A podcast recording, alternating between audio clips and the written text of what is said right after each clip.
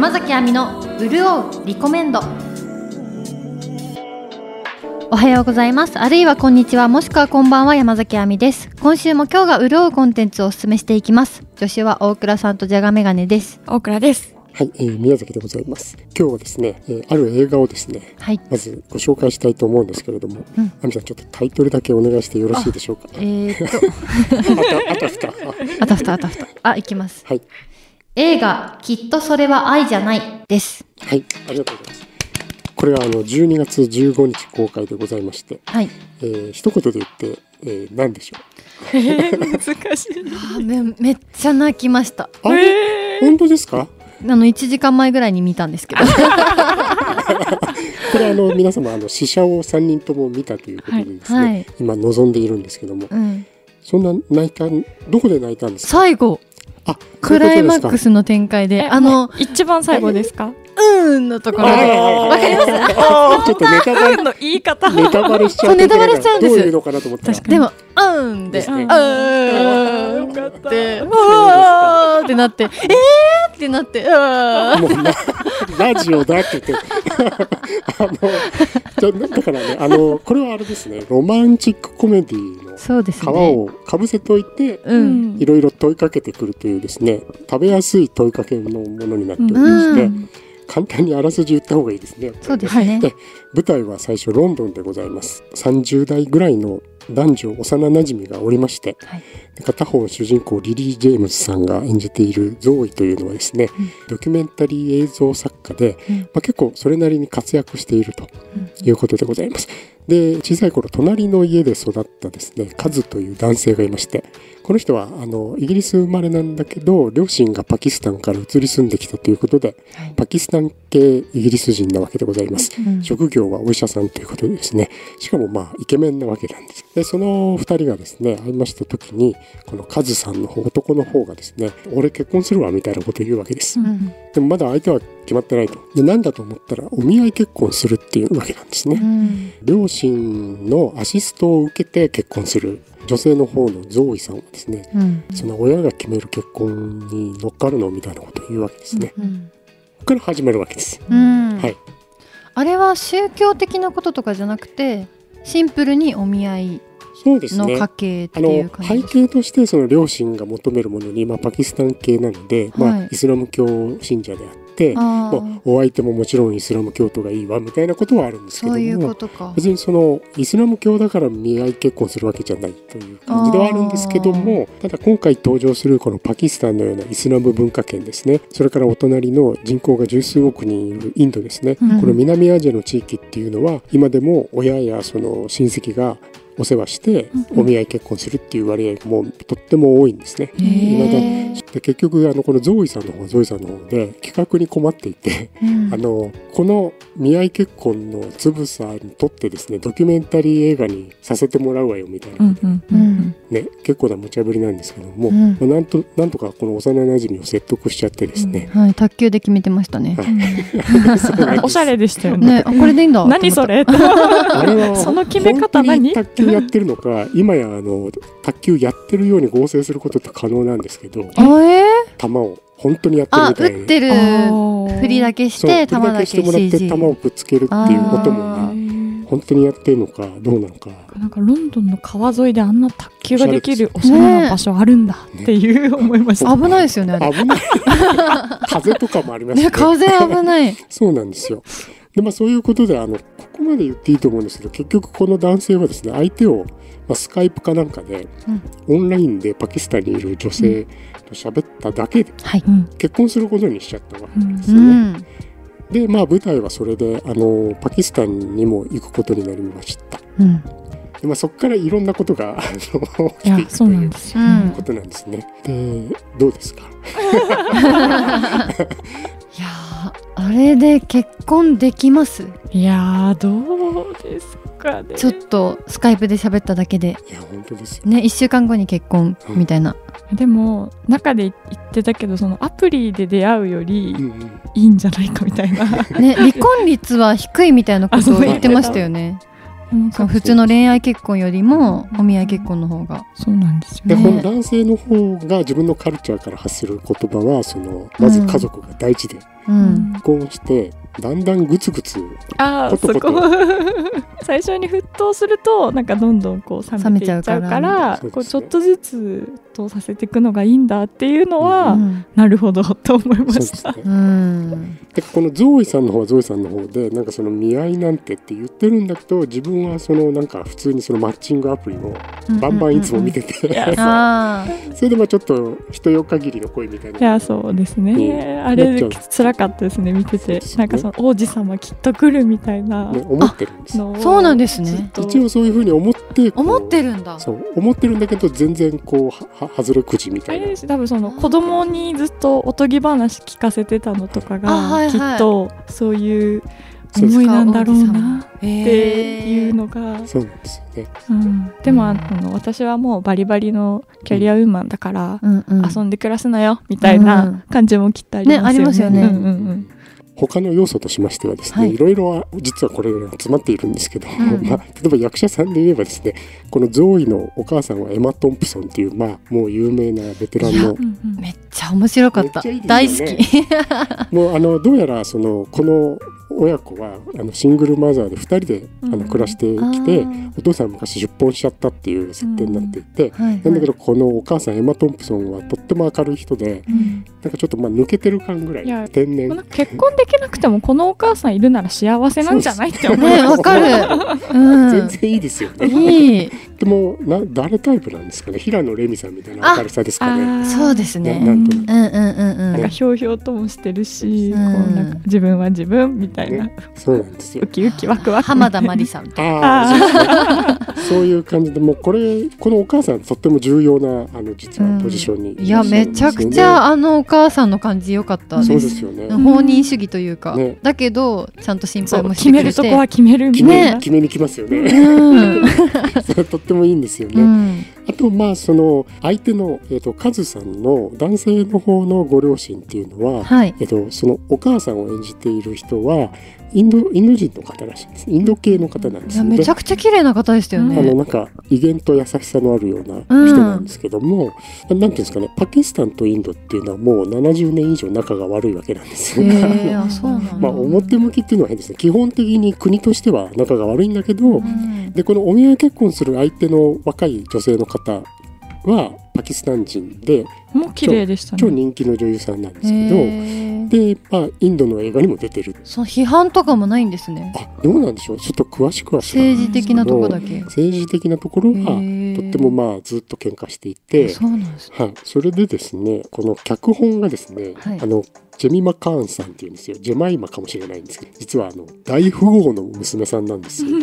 49歳なんですけどあのあの亡くなったダイアナ妃とも親しい友人であったというですへねー。超セレブな人でお父さんはジェームズ・ゴールド・スミスといってですねもともとこの人はジェミマ・ゴールド・スミスというんです。でユダヤ系の大富豪の家に生まれた方1990年代半ばだったかな。うん。にあのパキスタンのあのクリケットの選手。で、その後あの引退して政治家になるんですけどうん。でそのイムラン・カーンさんっていう人ですね。その人と95年から2004年まで夫婦だったんです。うん。でその後そのイムラン・カーンさんはパキスタンの首相になっちゃった人なんですけど、2018年から2022年に首相を務めて。で余談ですけどこのジェミマ・カーンさんその離婚した後はあのヒュー・グラントとですね婚約したまで行ったんだったか付き合ってたんですけど、ということでとっても有名なじゃあセレブの方なんですね。へえはい。セレブが脚本。こういう本書くんですね。ね。セレブなのねに、なんでだろうって思うんですけど。なんで？ただご自身がそのパキスタンの方と結婚して、まあ、後に首相になる人ですけど。からか。で本当に10年間パキスタンに住んでらしたんですよ。あいろいろあったんですよね、はい、うん。でパキスタンに行く結婚する直前にどうやらイスラム教に改宗してで向こうに行ったみたいなんですよ。だからそういう経験があってあのパキスタンって本当にそのアメリカとかの映画だとテロリストの国みたいに描かれちゃうんですけど、うんそうじゃなくて本当に美しくてしあのなんか親しくしてくれる人たちがいるっていうことをここでも示したいっていうようなこともあってこの、えー初長編映画脚本を手掛けたということにどうですか？なんか印象にほなんか残ったさっきの亜美さんのあのな涙したとこはもう言えないので。言えないんです、ネタバレになっちゃうんで。うん、私はさっきちょっと出たあのお母さんが決めてくるシーンが、あのエマ・トンプソン。そうです、はい。そう打ってきましたね。それも最終盤の方ですね。そう。そう。中盤ばっかり。そうですね。序盤の方は軽いジャブの笑いをどんどん入れてくるなんですよっていうねねことで、まあ、なんかワーキングタイトルあのワーキングタイトルっていうプロダクションの会社がありまして、うんこれはあのブリジット・ジョーンズの日記シリーズですとかですね、はい。まあ大倉さんもなんか言ってましたね。アバウトタイムアバウトタイムもありましたけども、あのなんていうんですか？ちょっとこう洒落た感じのうん。ロマコメが得意で、ああそうなんですよあねのこうさらっと見て楽しい、うんうんうんうん。でちょっと泣けたりとかっていうのが得意な会社いや本当に前半見たらこの後なんか起こるのかなそう騙されますよね。ってぐらいうんそうですね。軽いんですよね、はい。なんかそのノリで楽しいおしゃれな街でおしゃれなお姉さんたちがおしゃれに生きていく生き方をこれまで教えてくれた 映画がたくさんあったからそうなんかそうういう流れかと思ってあこのポスターとかもちょっといいじゃないですか。うん。なんか美男美女でつるんでみたいなうんうん。話かと思ったらなんかちょっと今回ね。そうですよね。トントントンっていろいろ畳みかけられて、そうなん。ですあーってなります。あのラブアクチュアリーもそうでした。あーそうですね。クリスマスになると見返す人が多いみたいですけあども。私大学生の時やってました。そうですへえ見たことないかも。あれはあの好きな人がたくさんいるので、5本指とかに入れる人も結構いるのでおすすすめかもしれません。ラブアクチュアリー。で今回この今回の作品の序盤にもそれをダジャレでああそうですのね。言うシーンがあそうなんですすね。粋ですね。その単語が出た時にみんなでフーってなってるのが よかったですよね。そうで。すよそうねなんですね。それはでもアミさん、まあ、それでもヒュー・グラント出てるしブリジット・ジョーンズの日記はもちろんもう大事な3人のうちの1人がヒュー・グラントでとかってなってるんですけど、うんそのねじれもあるんですね。ままだまだ本当はありますけどもその主演のリリー・ジェームズさんはですね、はいあのもともと2015年にあのディズニーの「シンデレラ」がですね、うん初の実写版っうん。てなった時に長いオーディションプロセスを経てですね、はい。シンデレラに選ばれたんです。あだから今回この作品の中でこうやっておとぎ話でシンデレラとか白雪姫とか読んでるのもちょっとそこに引っ掛けて、まあ、軽い笑いクスクスっとさせようとして、こういいちいちこうめたい感じがあるわけななんですけど。るほど。確かにそのイメージがあったから私はなんか勝手にというか王子やっぱ様王子様待ってるんだ絶対待ってそうるそうそうそう。だってシンデレラだものっていう気持ちがあったかもしれない。待ってないきっと待ってないあれは。シンデレラを監督したのはケネス・ブラナーという監督なんですけども、このケネス・ブラナーはこの今回リリーさんのお母さん役をやったエマ・トンプソンと昔夫婦だったっていう、まあなんかいろいろ出てきてる。どうでもいい情報をどんどんぶっ込んでいますけれども。えー。すごい。でもそれいいありがたいですねプログラムに書いてないですもんないねパンフレット買ってもわかんないですからなんですそうです私このリリー・ジェームズさんと私単独でインタビューしたことがありまして、うん。シンデレラで来日された時にですね、で先にもうあのいらっしゃったんですよお部屋の中に。私朝一番のインタビュアーではい。ガチャッと入ってったら数メートル先で立ち上がってうん「あのハロー」って言ってなんかにっこにっこりしてくれたんですよ。で私もう帰ろうかと思いました。なんかもうなんでもうキラッキラしてて。へー。あはあ何それっていうぐらいもう本当にシンデレラみたいな感じだったんですよ、その時は。なんかもうもうーもう